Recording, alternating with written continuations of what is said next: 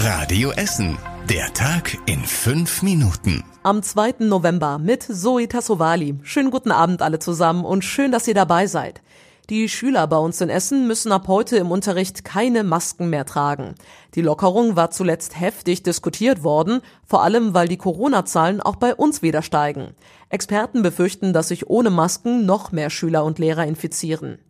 Udo Brennholz leitet das Gymnasium Nordost in Altenessen. Er setzt vor allem auf die anderen Hygieneregeln. Ja, nun, wir werden versuchen, wie das schon im letzten Jahr war, wieder ganz normal zu lüften. Das führt da wieder zu Kälte.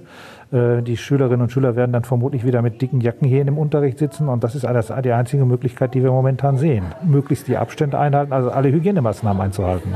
Bei den Schülern sind die Reaktionen auf das Ende der Maskenpflicht im Unterricht geteilt, so wie hier am Gymnasium Nordost. Wir testen uns ja schon dreimal der Woche und da kann eigentlich nichts passieren. Ich glaube, dass die Zahlen dann wieder steigen werden. Aber ich finde es auch gut, zum Beispiel, wenn man Klassenarbeiten schreibt oder wenn man Sportunterricht hat, damit man sich besser konzentrieren kann. Und deshalb würde ich sagen, dass die Maskenpflicht halt wichtig ist, weil viele halt noch nicht geimpft sind und wenn einer zum Beispiel Corona hätte, es sich schneller verbreiten würde, als wenn man eine Maske hätte. Auch bei den Lehrern am Gymnasium Werden sind die Meinungen unterschiedlich. Einige Lehrer freuen sich aber zum Beispiel auch drauf, im Unterricht wieder die Gesichter ihrer Schüler zu sehen. Die Deutsche Umwelthilfe macht in Sachen Klimaschutz Druck bei der Stadt. Sie hat einen offenen Brief geschrieben, in dem sie fordert, dass die Stadt die versprochenen Maßnahmen für saubere Luft umsetzt.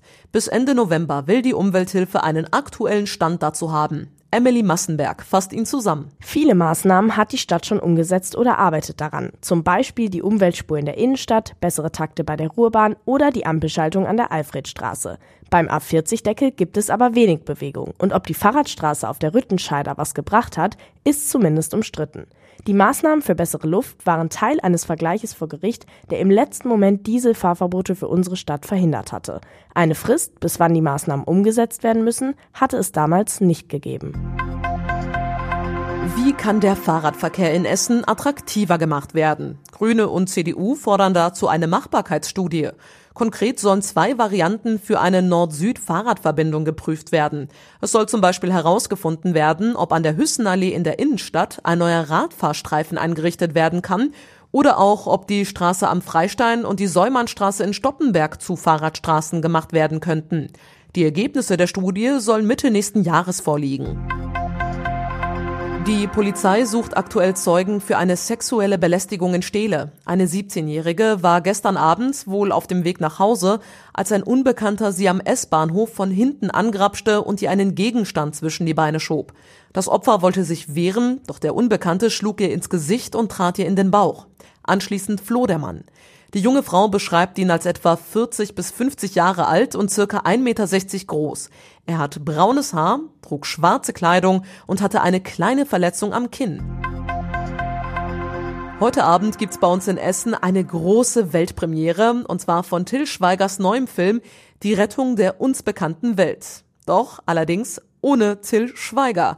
Denn er hat sich den Magen verdorben, schreibt er auf Instagram und kann heute Abend nicht dabei sein. Seine Tochter Emma und weitere Schauspieler aus dem Film werden aber vor Ort in der Lichtburg sein. In dem Film geht es um einen 18-Jährigen mit einer bipolaren Störung.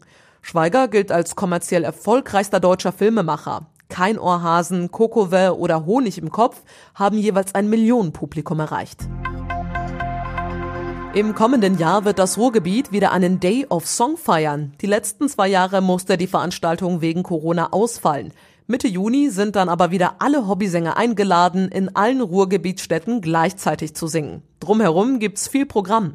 Der erste Day of Song fand im Kulturhauptstadtjahr 2010 statt. Chöre und Gesangsgruppen können sich ab sofort online anmelden. Der Link dazu steht auf radioessen.de. Und zum Schluss der Blick aufs Wetter. Die Wolken über Essen lockern heute Nacht etwas auf. Es bleibt meist trocken, dafür wird es aber deutlich kühler. Rund 5 Grad werden es heute Nacht sein. Außerdem wird es stellenweise neblig. Die nächsten Nachrichten aus Essen gibt's bei Radio Essen wieder morgen früh zu hören ab 6 Uhr. Jetzt euch allen erstmal einen schönen Abend und später dann eine gute Nacht. Das war der Tag in fünf Minuten. Diesen und alle weiteren Radio Essen Podcasts findet ihr auf radioessen.de und überall da, wo es Podcasts gibt.